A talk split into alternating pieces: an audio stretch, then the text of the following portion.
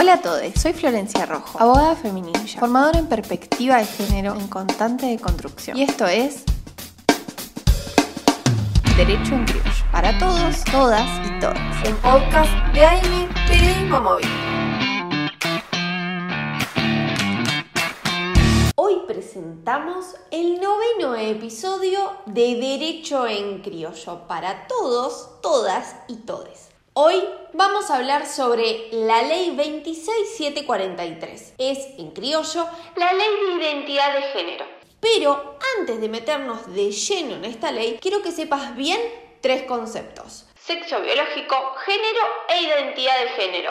Tranqui, que te lo explico bien bien clarito. El sexo biológico se refiere a los aspectos físicos con los que las personas nacemos. Pene, vagina, cromosomas, hormonas, etc. El género es una construcción social sobre qué actitudes, formas de vestir, sueños, mandatos, expectativas tiene cada persona respecto al sexo biológico con el que nació. Y la identidad de género es la vivencia interna y externa e individual del el género tal como cada persona lo siente, la cual puede corresponder o no con el sexo asignado al momento del nacimiento, incluyendo la vivencia personal del cuerpo. Esto puede involucrar la modificación de la apariencia o la función corporal a través de medios farmacológicos, quirúrgicos o de otra índole, siempre que ello sea libremente escogido. La ley de este episodio se sancionó en 2012, pero estaría mintiéndote si digo que el comienzo en cuanto a la conquista de derechos del colectivo LGTBIQ comenzó ahí no. En 1966, un médico realizó la primera operación de reasignación de sexo en una mujer trans. Recibió una condena en suspenso por tres años por el delito de lesiones gravísimas del entonces artículo 91 del Código Penal. A partir de 1993 se comienzan a conocer sentencias favorables a reclamos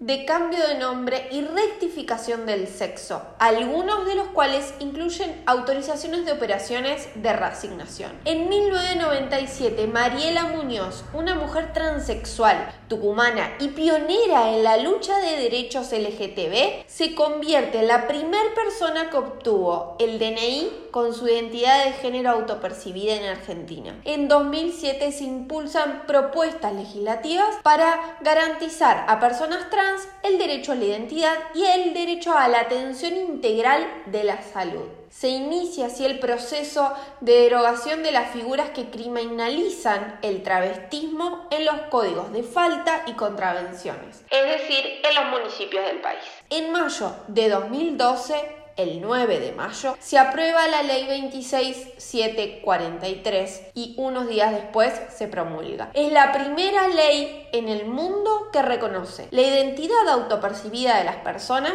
con una mirada despatologizadora esto quiere decir, en criollo, que no requiere diagnósticos médicos o psiquiátricos, ni operaciones de cambio de sexo para acreditar la identidad o solicitar el cambio de DNI. En este nuevo episodio contamos con la participación de dos personas de las cuales estamos muy orgullosas, porque no solo militan por los derechos del colectivo LGTB, sino que demuestran que luchar por lo que uno quiere al final tiene recompensa y la identidad es una gran lucha. Alisa es la primera mujer trans de Basavilbaso Entre Ríos. Paris Caraballo es la primera persona de Concepción del Uruguay Entre Ríos en tener su acta de nacimiento sin género. Aún espera su DNI. Alisa y Paris nos cuentan cómo era su vida antes. Para mí la vida antes era era como una película en blanco y negro, o sea, cero color, eh, cero, o sea, se vivía como una monotonía, siempre tenía los mismos amigos, las mismas amigas. Después, bueno, me pasó que,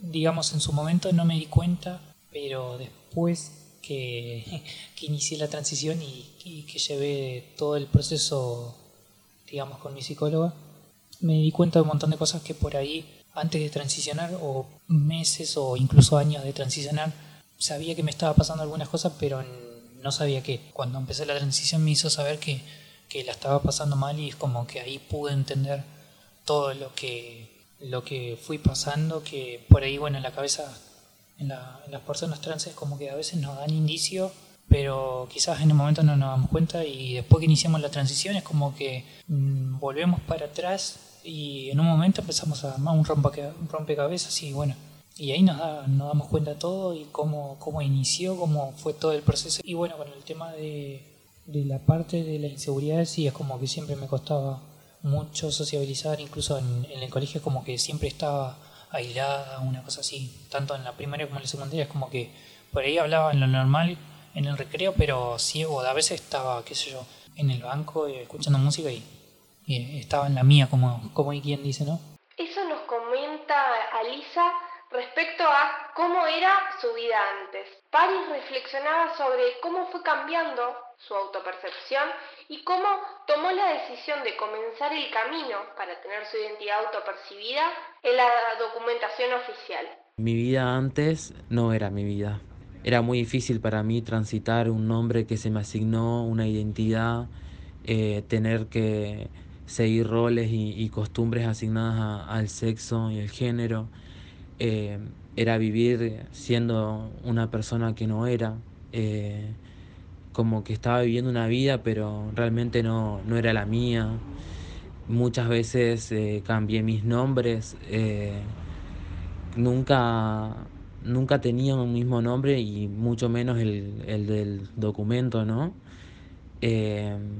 Pero ninguna de, ninguno de esos tampoco era yo, porque era un escape de alguna forma. La verdad que, que era una identidad difícil de, de transcursar para mí y, y nada, así era, así era vivir una identidad ¿no? que, que no me pertenecía. Su primer artículo determina cuáles son los derechos de las personas respecto a la identidad. Primero, al reconocimiento de su identidad de género. Segundo, al libre desarrollo de su persona conforme a su identidad de género. Y tercero, a ser tratada de acuerdo a su identidad de género y en particular a ser identificada de ese modo en los instrumentos que acreditan su identidad respecto a él, los nombres de pila, imagen y sexo con los que allí es registrada. El trámite para el cambio se hace en el registro civil y los requisitos son presentar un escrito pidiendo los cambios a la partida de nacimiento y el nuevo DNI. Ahora en pandemia ya se hace por formulario, entonces es mucho más fácil llenar. Además se debe indicar cuál es el nombre que se eligió para la inscripción. ¿Qué significó ver tu identidad autopercibida en el DNI? El día que llegó el DNI fue un sábado, yo no, no, estaba en casa y me acuerdo que llegué a casa como a las dos y media, estaba por comer y bueno, me dice mi mamá, ahí te llegó una, una carta que, que, bueno que tenés que pasar a buscar algo eh, de correo argentino. Cuando abrí el, el envoltorio que tenía, me encontré con un sobre que decía Renaper y yo dije, bueno, cada una de dos.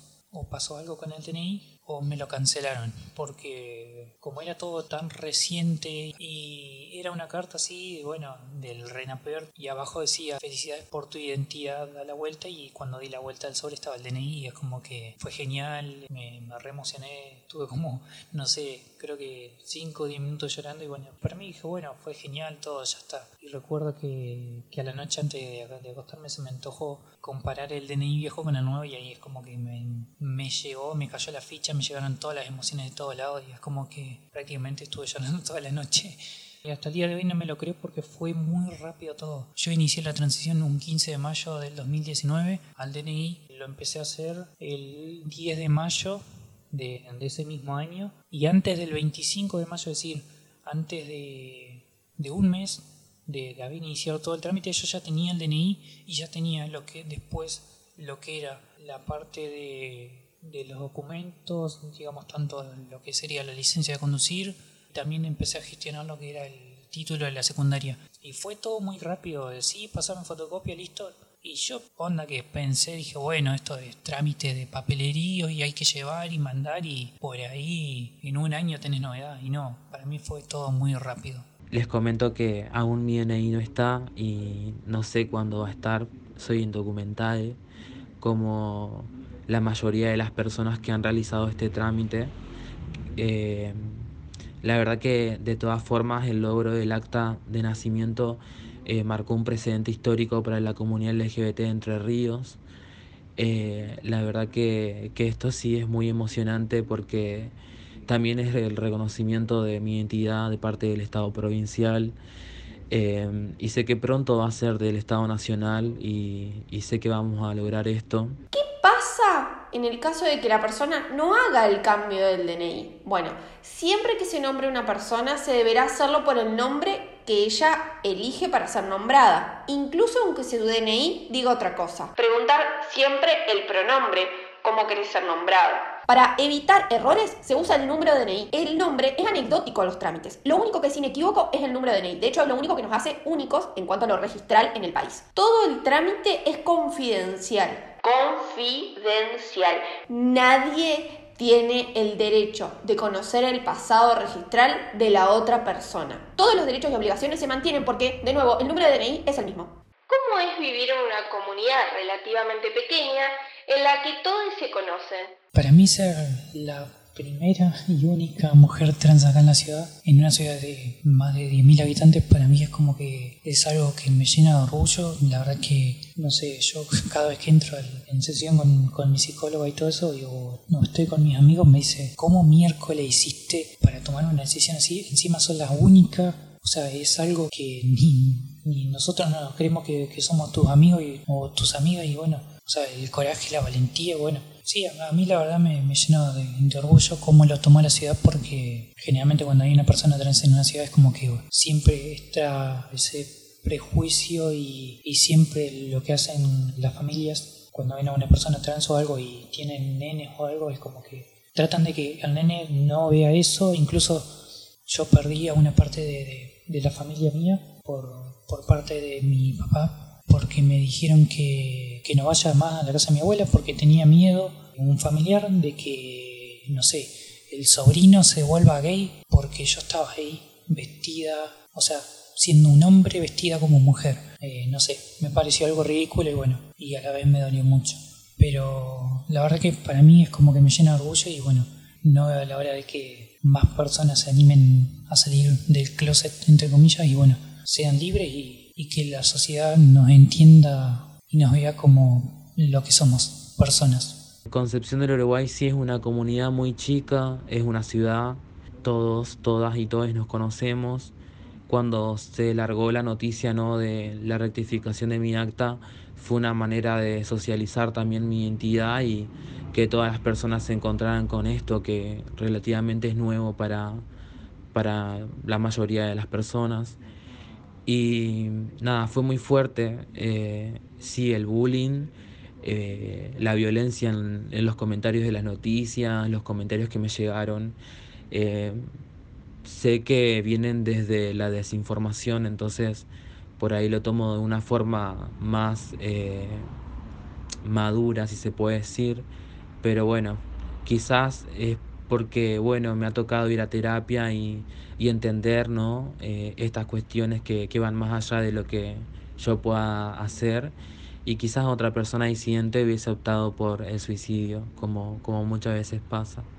No es necesaria la operación, terapia hormonal o tratamientos médicos o psicológicos. Tampoco es necesario tener modificados los datos de la documentación para operarte o recibir tratamientos hormonales. El cambio del sexo tiene dos vías. Puede ser quirúrgica o a través de tratamientos hormonales. Estos van a adecuar el cuerpo a la identidad de género autopercibida. Dentro de las operaciones quirúrgicas, las más habituales son mastectomía, gluteoplastía, penectomía, vaginoplastía, clitorosplastía y vulvoplastía. Los tratamientos hormonales son tratamientos para modificar los caracteres secundarios que provienen de las glándulas sexuales con las que nace la persona. Por ejemplo, tomar hormonas para que crezca el vello o deje de crecer, o para que la voz cambie de tonalidad. Estos son los caracteres secundarios. Tanto las cirugías como los tratamientos hormonales forman parte del plan médico obligatorio. En criollo, todas las obligaciones y prepagas deben reconocerlo y el lugar para hacerlo, si no tenés una, es el hospital público. Todo lo que te conté es para personas mayores de 18 años, pero ¿qué pasa con los menores? Bueno, para poder operarte como te dije, tenés que ser mayor de edad. Si sos menor, requerís autorización judicial. Para hacerte tratamientos hormonales integrales no hay una edad fija porque depende del grado de madurez de la persona y necesitas autorización de tus padres tutores. Para poder usar bloqueadores hormonales a partir de los 10 años se requiere autorización de MAPADRES. En caso de incumplimiento o discriminación respecto a esta ley, podés llamar al INADI al 0800 999 2345 o al 168. Ey, tranqui, que lo dejamos en la descripción de este episodio. El grupo de travestis y trans en Argentina está sufriendo una gran discriminación y su vida se ve modificada por ello. Casi todas las personas trans viven en la pobreza y en la indigencia. Muchas de ellas fueron expulsadas de sus hogares durante su juventud porque sus familias rechazan su identidad de género. Un informe elaborado por la Asociación de Travestis Transexuales y Transgéneros de Argentina, ATA, y la Fundación Huésped da cuenta de la alta incidencia de ideaciones suicidas en personas de ese colectivo. Es decir, personas que se quieren suicidar por cómo se autoperciben. Esto pone en manifiesto la ausencia de contención sociofamiliar y de acceso a los servicios de salud mental que sufre este grupo de personas. La población trans es estructuralmente pobre porque se encuentra sistemáticamente excluida de los sistemas formales de educación, lo que excluye de los mercados formales e informales de trabajo. Como consecuencia directa de este hecho, el 90% de las mujeres trans subsiste ejerciendo la prostitución. Como prostitutas, estas mujeres están predominantemente expuestas a la violencia masculina, que muchas veces toma la forma de violencia policial, sometidas a tres dimensiones de opresión por su condición de mujeres, prostitutas y trans. Este colectivo tiene una esperanza de vida de entre 35 y 41 años. Es la mitad de las personas hetero.